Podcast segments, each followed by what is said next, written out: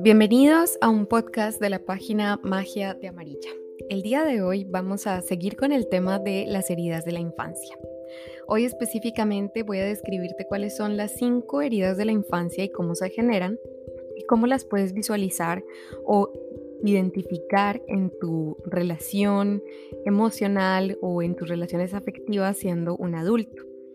Las cinco heridas que vamos a mencionar son el rechazo, el abandono, la humillación, la traición y la injusticia. Todo esto nos va a dar ciertas formas de ser que vamos a identificar para poder sanar. Recuerda que para poder sanar algo hay que darle nombre. ¿Cómo se genera la herida del rechazo? Cualquier tipo de rechazo que se cree en la infancia, el rechazo del sexo del bebé, el rechazo que es que mi papá quería que yo fuera hombre, que es que mi mamá quería que yo fuera mujer, cualquier dificultad que hubo en el embarazo, cualquier tipo de situación eh, difícil que hubo mientras estabas en el vientre va a generar una herida de rechazo.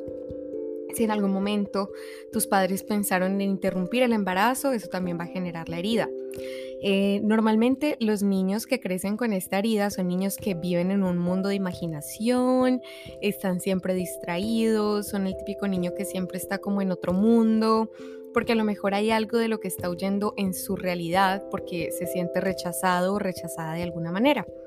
Eh, para estos niños sentirse amado es sentirse sofocado porque a lo mejor siempre van a tener como esta reacción de que hay que huir de quien te ama porque a lo mejor la persona que te ama o tus padres te hicieron sentir rechazado. Cuando tus padres te critican constantemente y todo el tiempo están exigiendo que seas de una forma o te exigieron que fueras de una forma que tú no eras, eh, es normal que se cree también la herida de rechazo. Entonces es muy posible también, o que cuando sentías que estabas pidiendo atención de tus padres, ellos decían como tengo cosas más importantes que hacer, estoy ocupado en esto, estoy ocupado en lo otro, entonces el niño siente que no tiene como una figura afectiva, una persona que está brindando el amor. Todo esto nos está dando una sensación de rechazo. ¿Y qué va a generar todo esto? Que tú tengas actitudes, en las que muestres que huyes entonces crea el adulto huidizo. Este es el resultado de la herida de rechazo. Si tú sientes que tú huyes del el amor, huyes del mundo, cuando tienes una sensación profunda, prefieres alejarte de las personas, entonces eh, sientes que a lo mejor eres una carga para los demás cuando expresas tus emociones, cuando expresas lo que eres, todo eso sucede porque tienes una herida de rechazo. Entonces, eh, las personas que tienen la tendencia a huir dudan de su derecho a existir, tienen la tendencia a huir fácilmente de su mundo, prefieren no apegarse a las cosas materiales, se preguntan qué hacen en este planeta, les es difícil creer que podrían ser felices acá, suelen ser perfeccionistas, pasan de un gran amor a un odio profundo, siempre unas emociones como que rayan con el límite, carecen de valor o piensan que carecen de valor mejor dicho, eh, procuran la soledad, se contraen, tienen la capacidad de hacerse invisibles, lo que más le temen es a sentir pánico o a tener emociones incontrolables porque no saben con quién pueden expresar esto. La persona que sufre rechazo siempre busca sin cesar el amor que no recibió en su pareja. Y todo lo que se relaciona con el espíritu, así con el, como el mundo intelectual, le resulta bastante atractivo. Yo creo que muchas personas encajamos eh, en esta herida. En algún momento hemos sentido rechazo, no solo por parte de los padres, o a lo mejor también pudo haber sido por parte de un abuelo, de una abuela, o de las personas con las que estábamos en el, en el colegio. Y es normal que ahora de adultos sentamos la necesidad de aislarnos para poder gestionar nuestras emociones, lo cual no es saludable. Mientras mayor sea la herida de rechazo en una persona, más atraerá circunstancias para ser rechazado o para rechazar a los demás. Es probable que incluso sienta que no encaja en los grupos y que le cuesta establecer conexiones con los demás. Utiliza cualquier medio para ser perfecto o para adquirir valor ante él y ante los otros. Desarrolla a menudo problemas en la piel Em, como alergias, eh, psoriasis o cualquier tipo de estos problemas que estén en la piel, también nos muestra herida de rechazo. eh, es el más propenso a, odiar, restringe sus actos y palabras al, al, progenitor del sexo opuesto o el sexo opuesto en general, teme rechazarlo y es lo que termina haciendo. O sea, no habla con las personas del sexo opuesto, le es difícil creer que alguien pueda elegirlo como amigo, pareja o que las personas realmente puedan amarle. Sabe lo que quiere, pero jamás se atreverá a exigir, pues no le gusta molestar a los demás. Estas personas suelen tener también problemas eh, con la alimentación, puesto que como se rechazan a sí mismos inconscientemente por haber sido rechazados, no se cuidan, no cuidan de su cuerpo, no cuidan de su alimentación etcétera. Pueden desarrollar enfermedades cutáneas, diarrea, cáncer, problemas respiratorios, alergias, vómito y mareos frecuentes, desmayos, diabetes y depresión.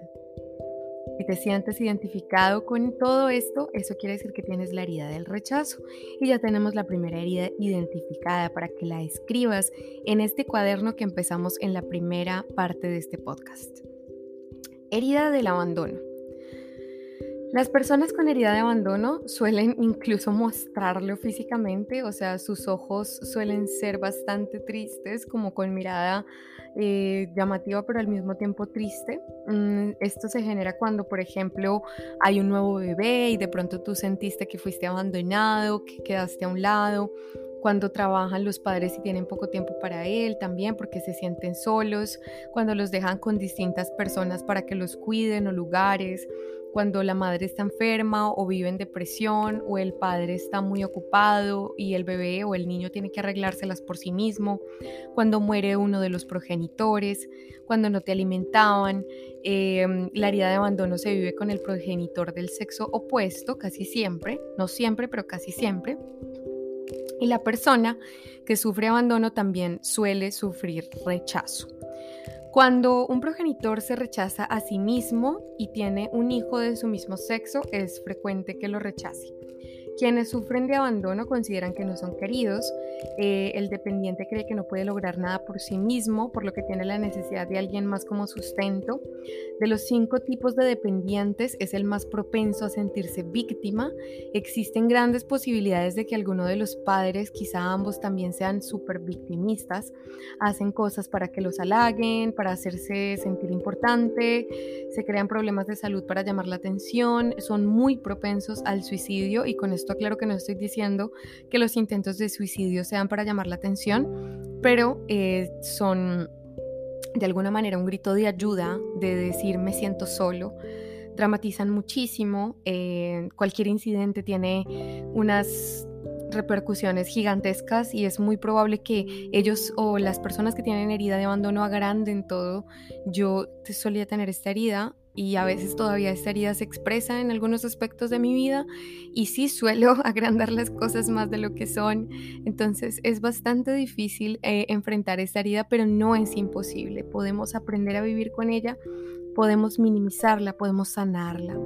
El dependiente cumple el papel de padre ante sus hermanos. Casi siempre las personas que tienen herida de abandono tienen que también a veces cuidar a otros salvar a las personas que aman, sufren altibajos, se sienten felices y de repente otra vez tristes, perciben el final de cualquier cosa agradable como un abandono, o sea, si una relación se acaba, si algo se termina, es como otra vez volver a sentir el abandono. Son personas que eh, son celosas y temen a la autoridad.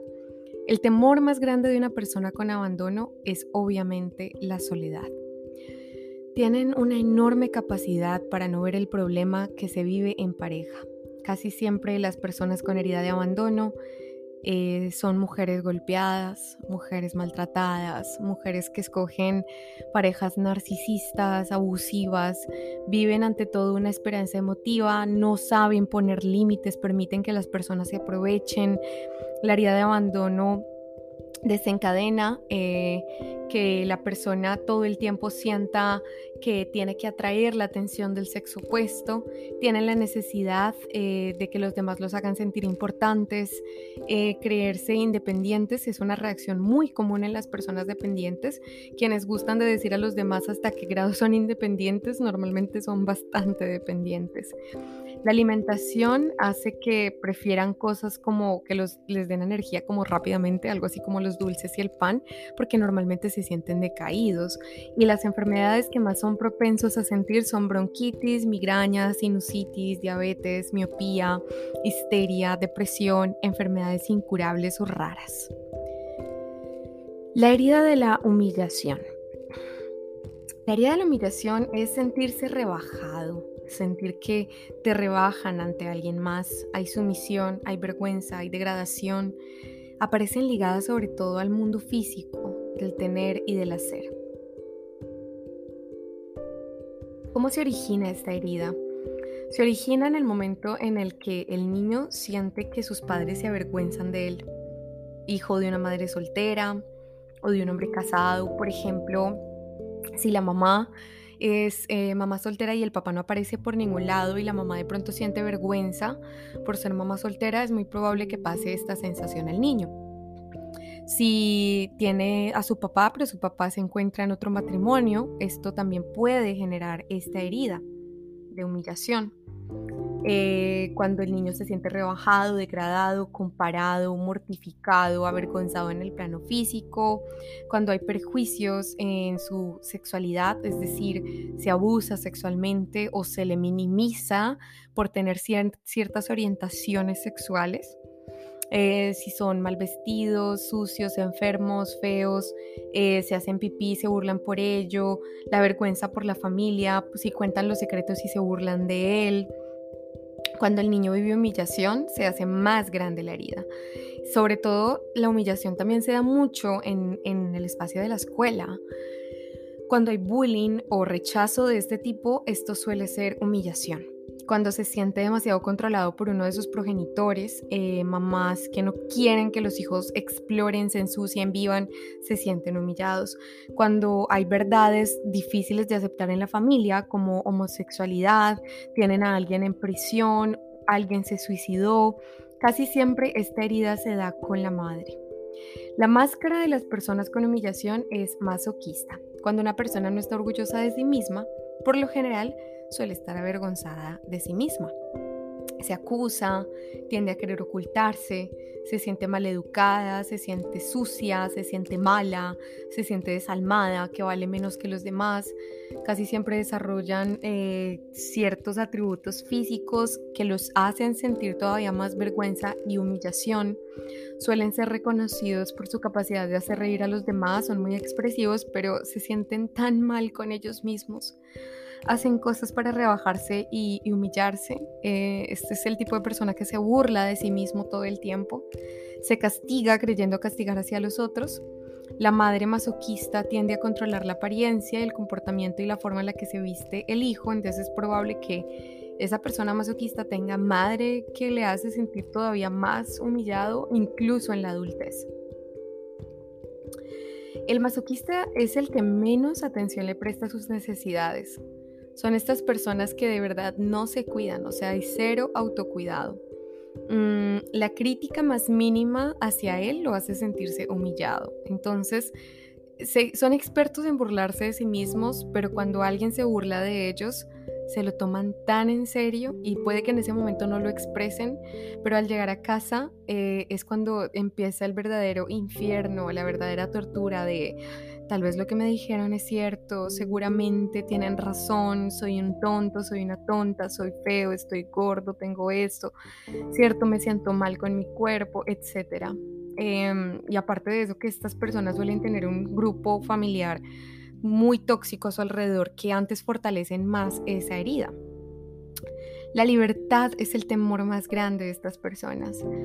Eh, el sentido del deber es muy importante, entonces siempre hacen todo lo que les ordenan, o sea, siempre hacen todo lo que tienen que hacer, pero en algún momento explotan, o sea, en algún momento estallan y por eso es tan importante sacar y sanar esta herida porque acumulan y acumulan y acumulan y en algún momento el cuerpo, el alma, el espíritu se cansan de acumular tienen un temor eh, muy grande a encontrarse en situaciones vergonzosas, eh, de salir a hablar en público, de cantar. Mm, no solo son o sea, no solo son humillados en la parte física, sino que a veces se pueden sentir avergonzados en la parte sexual. Entonces es muy probable que sientan vergüenza de verse en, ciertas, en ciertos ángulos, en la desnudez, por ejemplo. No hay seguridad, no hay seguridad en general. Las posibles enfermedades que tienen estas personas son laringitis, porque se guardan muchas cosas, problemas en la garganta, anginas, problemas respiratorios, hígado, trastornos en las piernas, pies, varices, esguinces, retención de líquidos, fracturas, tiroides, irritaciones en la piel. Es una herida, yo creo que puede también tener muchísima, muchísima conexión. todas las heridas se conectan si nos damos cuenta. De alguna manera yo creo que todos podríamos decir que tenemos por ahí dos, tres o incluso se vale tener las cinco heridas y es, es, no es por esto que tú seas más malo o que seas más imperfecto, o sea, eso no tiene nada que ver. Es importante reconocer que simplemente fuiste herido de muchas formas y eso no te hace malo, simplemente fuiste más vulnerable y no es una situación para, para echarnos a morir, sino una situación para empezar a identificar y para sanar. La otra herida es la traición. La traición suele ocurrir cuando se viola la fidelidad de una persona, cuando se abandona o se denuncia a una persona. Entonces, cuando de pronto el progenitor del sexo opuesto es una persona con la que se genera demasiado apego, pero es una persona que engaña constantemente. Es decir, si en algún momento te sentiste manipulado, engañado, por tus padres, es muy probable que tengas esta herida de traición. Si tus papás te hacían promesas que no cumplían, si te decían vamos a ir a tu recital y de repente no aparecían, se genera la herida de traición. Tu papá te decía te voy a recoger para que estemos tiempo juntos y nunca aparecía, se crea herida de traición. Cuando papá traiciona a mamá, esto genera herida de traición en el niño. Entonces son personas que suelen no tener confianza, no creen en los demás, disocian bastante, entonces siempre creen que van a ser traicionados, siempre creen que van a ser engañados y se vuelven bastante controladores y perfeccionistas. Entonces es el tipo de persona que te dice, nos vemos a las 10 y si tú llegas tarde o no llegas, esa persona se va a poner histérica. Si los planes no salen como esa persona planeó, le va a dar muy, muy duro aceptar que los planes no salieron de la forma que planeó. O sea, es como que necesitan tener el control de las cosas. Se resume en ser un controlador, en ser una persona rígida. Y todo esto es porque en algún momento la persona eh, sintió o sentiste que tus padres te traicionaban y te engañaban. También es probable que esta herida se dé. Yo quiero aclarar que cuando hay abuso sexual, eh, la herida de la humillación y de la traición son las más fuertes y el rechazo, o sea, yo creo que el abuso sexual es una herida muy profunda porque te hace perder la confianza en las personas que te aman, te va a crear un apego desorganizado y vas a creer que las personas que te aman te hieren inconscientemente. Es que no es algo consciente y esto es lo que quiero aclarar, que las heridas no se expresan de manera consciente, tú te haces consciente de las heridas haciendo cosas como esta, como escuchar este podcast, como identificar, pero todo esto es inconsciente. Y, por eso mismo es que no debemos culparnos y no debemos hacernos daño sintiéndonos mal, dándonos látigo, diciendo, ay, ¿por qué? ¿Por qué no me había dado cuenta de, esto, de este comportamiento? O sea, no tenías por qué darte cuenta, es que es un comportamiento inconsciente. Entonces, como les decía, la herida de la traición va creando em, todas, todas, estas, todas estas inseguridades. Y también es probable que no te cumplas a ti mismo las promesas, o sea, que no cumplas las cosas que te propones. Por ejemplo, tú te prometiste bajarte peso, tú te prometiste ser más saludable, tú te prometiste comer mejor, tú te prometiste estudiar una cosa y no lo haces porque sientes que todo lo dejas a medias, todo como que empiezas las cosas pero nunca las terminas. Esto es por la herida de traición. Entonces, y es muy probable que estas personas también sientan, o sea, tienen alma de líder, lo cual es súper curioso, quieren controlar a todo el mundo, quieren siempre hablar, tener la última palabra en todo lo que, lo que, lo, o sea, en cualquier discusión, siempre es como, mírenme, aquí estoy, seduzco, soy importante. Entonces es como una persona que incluso se puede convertir en una persona muy narcisista y es peligroso porque puede hacerle mucho daño a la persona que esté con, con ella. Es muy probable que para estas personas tener pareja sea bastante difícil. Entonces les cuesta mucho confesar, les cuesta mucho pedir perdón y prefieren ignorar las cosas. Enfermedades posibles son eh, enfermedades como pérdida de control, enfermedades mentales, eh, el sistema digestivo eh, y el herpes o enfermedades de transmisión sexual también. Es probable que se den porque como son personas tan desinhibidas en tantas cosas, eh, puede que incluso haya un descontrol en la parte sexual. Y eh, vamos con la herida de la injusticia para ir terminando. La justicia es la apreciación, el reconocimiento y el respeto a los derechos de las personas. Entonces, las personas que han sufrido la herida de injusticia la sufren o se genera cuando sus padres no saben expresar cariño. Eh, tienes un padre demasiado autoritario e injusto que no te permite ser críticas constantes, severidad e intolerancia. La madre o el padre golpeaban o maltrataban. Eh, de pronto tuviste responsabilidades que no correspondían con tu edad. Fuiste tratado con desigualdad eh, con respecto a tus hermanos o a, personas de tu familia, o incluso fuiste tratado con, desigualdad por personas en tu colegio en tu adolescencia, etcétera y lo que vas a hacer como adulto es crear una máscara de rigidez. Entonces suele pasar que no te sientas apreciado, que no te sientas nunca respetado en el justo valor, que vivas la herida sobre todo con el progenitor del mismo sexo, eh, o sea, si eres mujer con mamá, si eres eh, hombre con papá. Eh, sufres frialdad de esta persona por parte de este progenitor y la incapacidad que tiene este progenitor de expresarte lo que siente te hace todavía más daño. Eh, el autoritarismo de uno de los padres y sus críticas frecuentes hacen que tú sientas como que siempre te tienes que estar también criticando a ti mismo.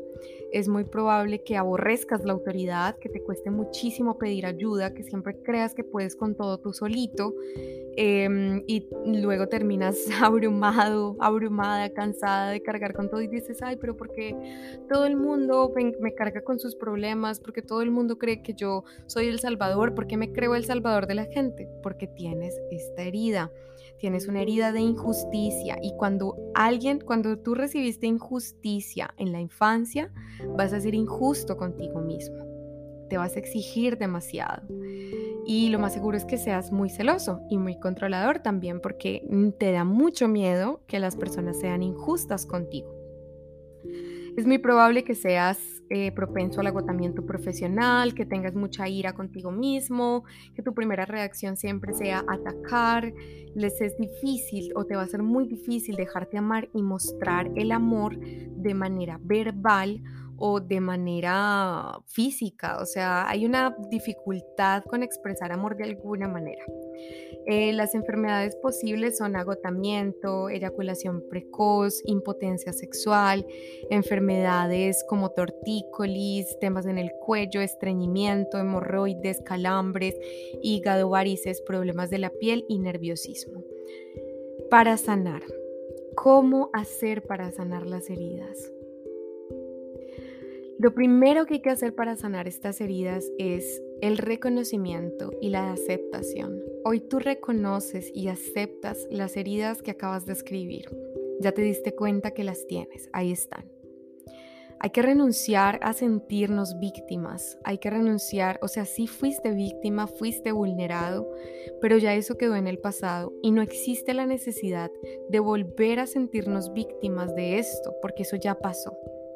Las heridas no pueden sanarse más que con un perdón verdadero a nosotros y a nuestros padres también, pero vamos paso por paso. Empecemos por el perdón a nosotros mismos. Para terminar con este, esta tercera parte del podcast, eh, perdón, segunda parte, quiero hablarte que la tercera parte va a ser muy interesante porque voy a decirte cómo sanar cada una de las heridas, tips y cosas que puedes hacer para sanar cada una de las heridas. Y te voy a dejar una gran recomendación.